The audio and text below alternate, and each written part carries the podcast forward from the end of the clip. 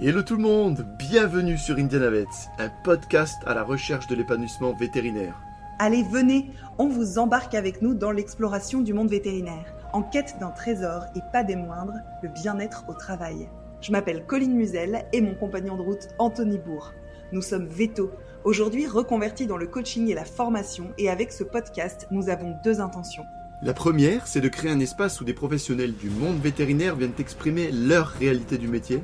Nous sommes convaincus que cela apportera apaisement et réconfort aux personnes qui se reconnaîtront et d'autre part une prise de conscience de la diversité des vécus.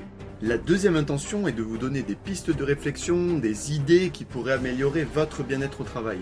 Ce qui est déjà génial en soi et qui a comme effet bonus de faciliter la fidélisation et la performance des équipes. On vous donne donc rendez-vous chaque mardi pour des épisodes d'interview ou de partage de solutions concrètes.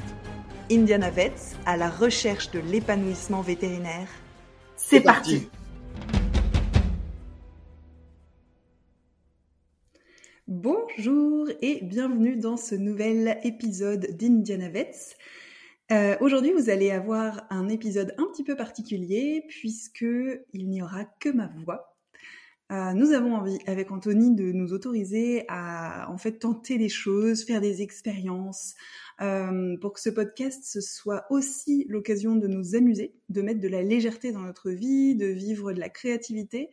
Donc euh, les sujets que nous abordons sont extrêmement sérieux et euh, très très très importants et en même temps voilà c'est important pour nous de pouvoir tester des choses, faire des expériences et, et, du coup vivre voilà cette légèreté, cette créativité.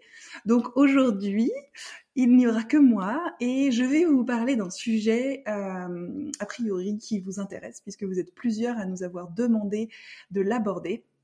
Aujourd'hui, je vous parle de légitimité et la façon dont je vais vous en parler, euh, c'est en vous donnant en fait des outils d'auto-coaching.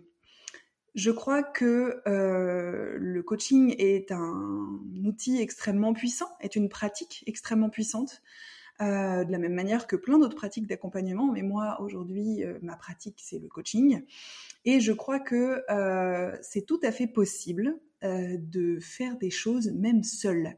Et je crois que avec trois critères, vous pouvez avancer sur certaines problématiques seul. Bien sûr, il ne se passe pas la même chose quand vous avez un autre être humain en face de vous qui euh, reformule ce que vous dites, qui vous pose des questions, qui vous écoute, quand vous avez un espace en fait auprès d'une autre personne où vous pouvez déposer, vous n'allez pas vivre la même chose que si vous faites des outils euh, seul et que vous faites de l'auto-coaching. Pour autant, je trouve que c'est génial de pouvoir faire les deux, euh, voire d'autres choses. Dans le sens où pouvoir faire de l'auto-coaching, du coaching, et puis peut-être de la thérapie, de la sophrologie, du yoga, de la méditation, peu importe quelles sont vos pratiques, euh, parce que le dessin, le cheval, la musique sont des choses qui aident énormément au bien-être. Mais voilà, euh, cette digression étant faite, vous allez voir que quand moi je parle seule, j'ai tendance à pas mal digresser. Vous le savez peut-être déjà si vous regardez euh, mes vidéos sur Facebook. Mais ce que je veux dire par, qui est important pour moi, c'est que euh, l'auto-coaching, c'est quelque chose qui peut vraiment vous aider. Et donc aujourd'hui, je vous parle de, légitimité et je vous parle de légitimité en vous apportant euh, des outils d'auto-coaching pour que vous puissiez explorer pour vous c'est quoi la légitimité en fait et, euh, comment vous la vivez aujourd'hui dans votre vie, etc. Évidemment, je vais surtout rester dans la vie professionnelle, mais peut-être que je m'appuierai aussi sur des exemples de vie personnelle. Je vous ai parlé de trois critères qui permettent de faire une partie de ce chemin seul. Et pour moi, ces trois critères pour vraiment pouvoir euh, profiter de l'auto-coaching, c'est de prendre du temps. D'accord? Euh, Comme euh, tout l'épanouissement, en fait, je crois, en tout cas, ça nécessite du temps. Ça nécessite de, de, se poser, de se poser des questions, de, et en fait d'avoir du temps pour ça. Donc ça veut dire ralentir, ça veut dire investir du temps, y consacrer du temps.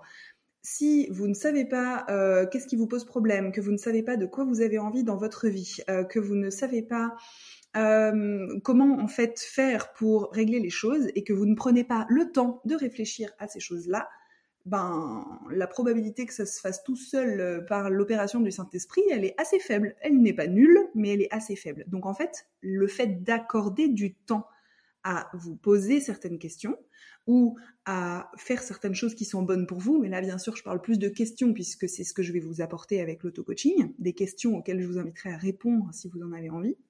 Donc voilà, le fait de prendre du temps, c'est un critère pour pouvoir pratiquer l'auto-coaching. Le deuxième critère, selon moi, c'est le fait d'extérioriser. C'est-à-dire que je vous invite à sortir de votre tête, que ce soit à l'oral ou à l'écrit. Donc vous pouvez, si vous êtes à l'aise avec ça, euh, extérioriser auprès de quelqu'un, extérioriser seul. Ça pourrait vous amuser par exemple de faire cet euh, exercice avec euh, des amis, des collègues, de la famille, peu importe, pour voir en fait ce qui ressort et vous, pouvoir vous appuyer en fait sur les réponses des gens. Vous pouvez aussi très bien, et moi personnellement, je pratique ça parfois et ça me fait énormément de bien. Vous pouvez aussi très bien euh, juste vous parler à vous-même à haute voix euh, sans que personne d'autre ne vous écoute, mais je suis persuadée parce que je le vis régulièrement, je ne suis et parce que je ne suis pas la seule à le vivre, qu'il ne se passe pas la même chose quand je dis que quand je pense. D'accord? Même si je pense une chose et que je dis une chose, il ne se passe pas la même chose. Je vais vous donner un exemple très très personnel, mais quand j'imagine et que je pense dire je t'aime à un de mes parents, ça va très très bien quand il faut le dire euh, en réel, eh ben, il se passe quelque chose, d'un coup, c'est beaucoup plus compliqué. Donc vraiment, il n'y a pas la même énergie, il se passe pas la même chose, ce n'est pas le même vécu de penser quelque chose et de le dire. Donc extérioriser, si vous n'êtes pas à l'aise, bien sûr, avec le fait d'extérioriser à l'oral, extérioriser à l'écrit. Évidemment, pour l'auto-coaching, extérioriser avec des mots, parce que extérioriser à l'écrit, ça pourrait être avec euh, du dessin ou de la peinture ou peu importe. Mais là, le but ici, c'est vraiment de mettre des mots, de, de, de, réfléchir en fait et de, et de pouvoir construire sa pensée, de pouvoir explorer ce que vous pensez à propos d'un sujet. Ici, la légitimité. Et le troisième critère pour pouvoir faire de l'auto-coaching, c'est d'avoir une trame, une trame de réflexion. Et c'est là que moi j'entre en jeu, puisque je vais vous proposer des questions à vous poser pour pouvoir explorer ce sujet. Donc, les trois critères pour pouvoir faire de l'auto-coaching, selon moi, c'est prendre le temps, le faire à l'extérieur de votre tête, donc à l'oral ou à l'écrit, et le faire en suivant une trame, en ayant en fait euh, des questions ou en ayant en tout cas des pistes auxquelles vous raccrochez parce que potentiellement ça va partir dans tous les sens et c'est bienvenu, c'est génial. Euh, peut-être que là, je peux me permettre, puisque je vous avais prévenu que j'allais digresser et euh, que j'ai un côté très spontané qui fait avec ce qui vient. Donc, je vais me permettre de rajouter un quatrième critère, qui est la curiosité. Je vous invite à avoir de la curiosité. Plus vous allez mettre de la pression et une intention d'avoir un résultat précis ou euh, à la fin en fait de l'exercice d'auto-coaching et plus ça va être pénible et, euh, et compliqué, etc. Alors que si vous vous dites je fais cet exercice d'auto-coaching avec curiosité de ce que je vais vivre, que ça soit comment je vais me sentir quand je le fais et que ça soit ce qui va sortir de ma tête et comment je vais me sentir à la fin. Et si vous avez cette attitude de curiosité, euh, je crois que ça peut vous aider à être dans quelque chose de plus léger, de plus facile, de plus fluide, et que ça peut quand même vous permettre de sortir des très belles choses. Euh, des très belles choses dans le sens de en connaissance de vous et dans ce que ça peut vous apporter pour la suite. Donc voilà, quatre critères finalement et pas trois. Bienvenue dans ma façon de penser, qui, euh, en fait, moi j'ai typiquement une manière de fonctionner sur ça qui est extravertie ça veut dire que je construis ma pensée au fur et à mesure que je parle. Donc c'est pour ça aussi que je suis à l'aise à extérioriser à l'oral et à construire ma pensée en parlant, euh, ce qui n'est pas le cas de, tout le monde. Voilà pour ce que je voulais vous dire pour les critères. Maintenant pour l'auto-coaching à propos de la légitimité. En fait, la légitimité, euh, j'ai regardé euh, la définition euh, du Larousse, il y a plusieurs définitions. en fait, la légitimité, c'est une, chose est légitime quand elle est fondée dans son droit, quand elle est dans son bon droit. Il y a plusieurs manières de la définir, mais finalement, je me dis, en fait, si je suis légitime, c'est que là, je suis dans mon droit, que je suis dans mon droit dans ce que je suis en train de faire. Mon impression, du coup, c'est que vraiment la légitimité, elle s'associe à une action. Je suis légitime à faire quelque chose. Euh, et en même temps, c'est aussi tout à fait possible d'associer la légitimité à une identité. Par exemple, je suis légitime à être docteur vétérinaire. Au hasard de l'exemple, n'est-ce pas? Euh, Pour autant, le piège qu'il y a, à regarder la légitimité uniquement dans l'être et pas dans le faire, c'est que c'est extrêmement flou. Et que euh, le fait de rester dans le flou, c'est une excellente manière de ne pas réussir à avancer et de ne pas réussir à démêler les choses et à mettre de la clarté. Et rester dans le flou, ça marche extrêmement bien quand vous restez du coup sur juste être docteur vétérinaire et ça marche aussi très bien si vous ne prenez pas d'exemple précis. Donc, ce que je vous invite à faire, quand vous voulez vous poser des questions à propos de la légitimité, c'est de vous dire, OK, concrètement, c'est quand, une fois, où je me suis senti légitime, ou bien je ne me suis pas senti légitime, et de décrire avec autant de précision que possible ce moment. Ok, ça ce serait en fait la première étape. Au lieu d'être dans le flou de euh, je ne me sens pas légitime dans mon travail, je ne me sens pas légitime à être docteur vétérinaire, allez sur quelque chose de vraiment précis. À quel moment est-ce que ça, ça vient pour pouvoir ensuite en fait élaborer? Et si vous n'y arrivez pas, alors je vous invite à répondre à la question ça veut dire quoi? Pour moi me sentir légitime ou ça veut dire quoi pour moi ne pas me sentir légitime? Qu'est-ce qui se passe pour moi en fait quand je ne me sens pas légitime? Donc finalement, c'est vraiment super important euh, d'arriver à trouver un exemple concret. Donc quand vous commencez à vous poser les questions de ça veut dire quoi pour moi être légitime ou ne pas l'être, voyez si ça vous permet d'aller trouver un exemple concret. Voyez voilà comment vous pouvez du coup trouver une situation, un moment précis euh, où vous avez vécu ça pour pouvoir ensuite vous appuyer dessus pour la suite des questions. Bien sûr, ça reste un exercice, ça reste une pratique, ça reste juste un moment dans lequel vous vivez une expérience et vous avez de la curiosité. Si vous avez envie de le faire avec le flou et que vous n'avez pas d'exemple précis, vous pouvez le faire quand même et voir ce qui se passe pour vous. Euh, si vous restez simplement sur une phrase très vague du style bah, je me sens pas légitime dans mon travail et que vous savez pas décrire un moment précis vous avez vécu, senti ça. C'est ok en fait. Faites avec ce qui est présent pour vous. Je vous invite à juste voilà être dans cette énergie de curiosité de ce qui va sortir. Cela étant dit, euh, une fois que vous avez, je vais partir sur la base du fait que vous avez un exemple, ok? Et quand vous avez cet exemple, euh, je vous invite à vraiment décrire aussi précisément que possible euh, ce, que vous êtes en train de vivre et de manière très factuelle, pour pouvoir ensuite vous dire, ok, là concrètement, c'est quoi qui se passe dans ma tête? Qu'est-ce que je regarde dans mon environnement? Qu'est-ce que je me dis à propos de moi? Qu'est-ce que je me dis à propos de ce que pensent les autres, ce que je crois en fait que les autres pensent, qui me permettent derrière de me dire je ne me sens pas légitime.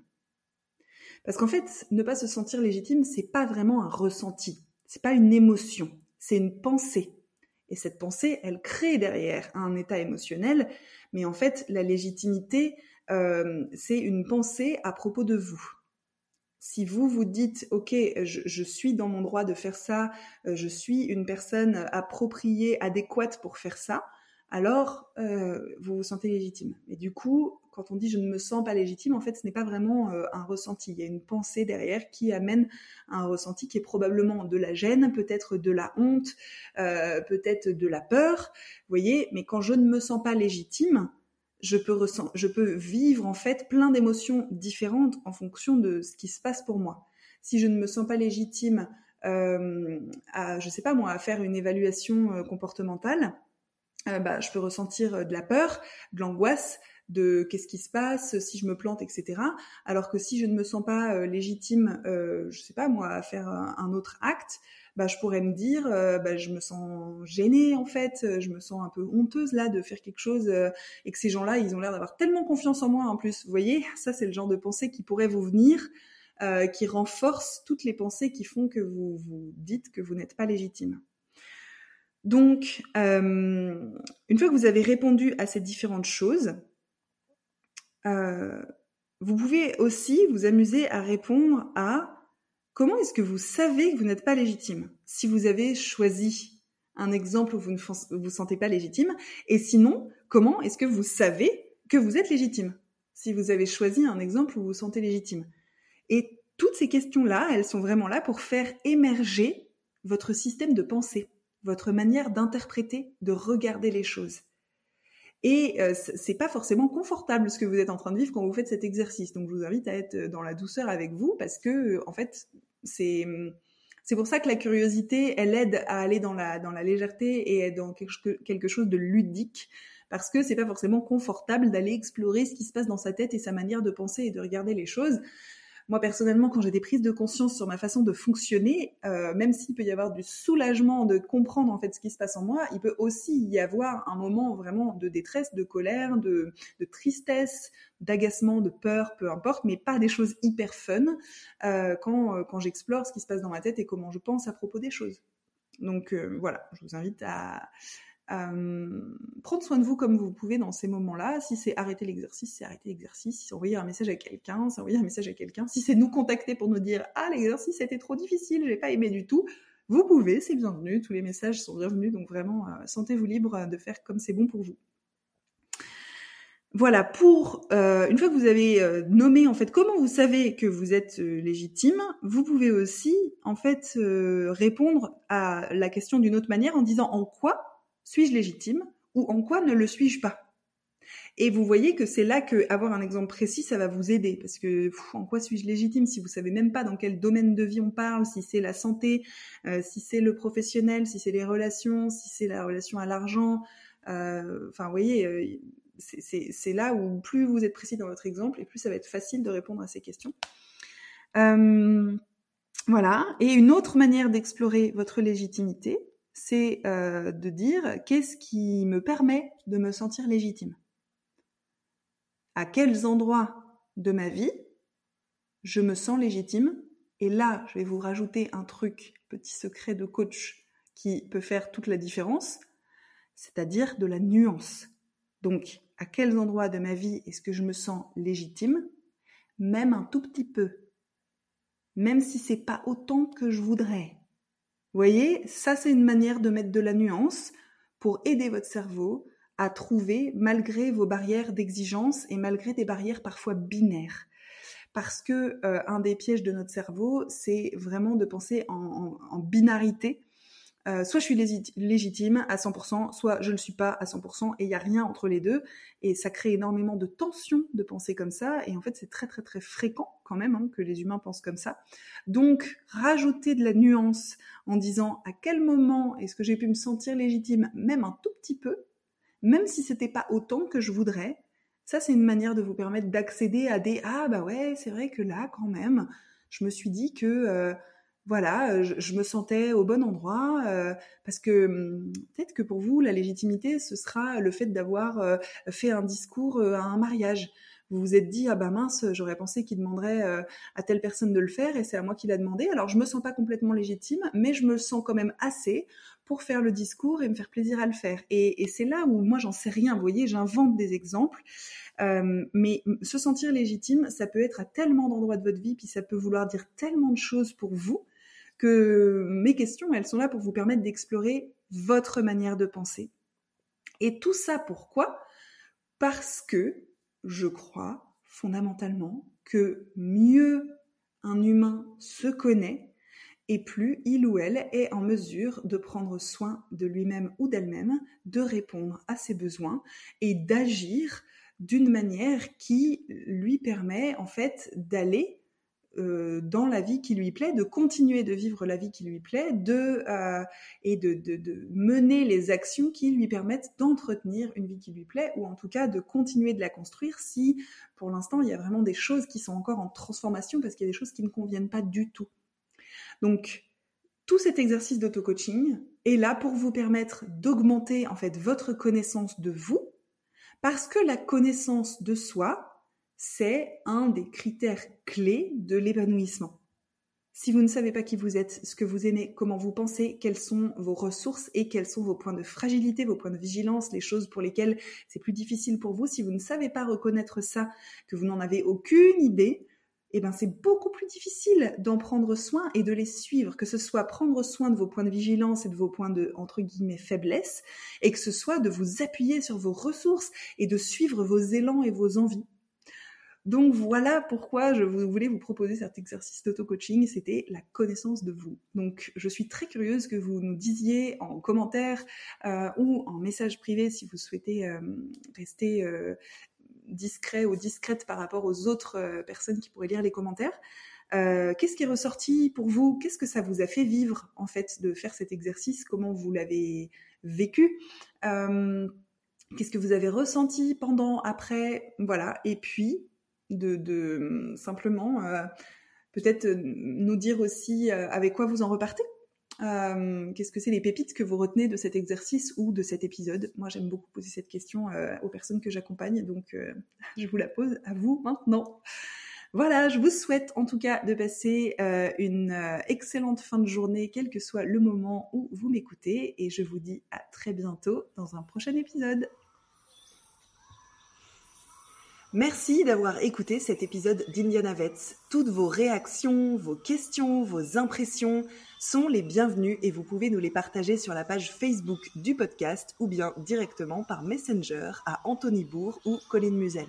Vous pouvez vous aussi contribuer à diffuser du bien-être dans la sphère vétérinaire, aux professionnels, aux étudiants et aux étudiantes, en partageant cet épisode et en en parlant autour de vous. Et on vous dit à très bientôt pour la suite de notre exploration à la recherche du bien-être vétérinaire. Ciao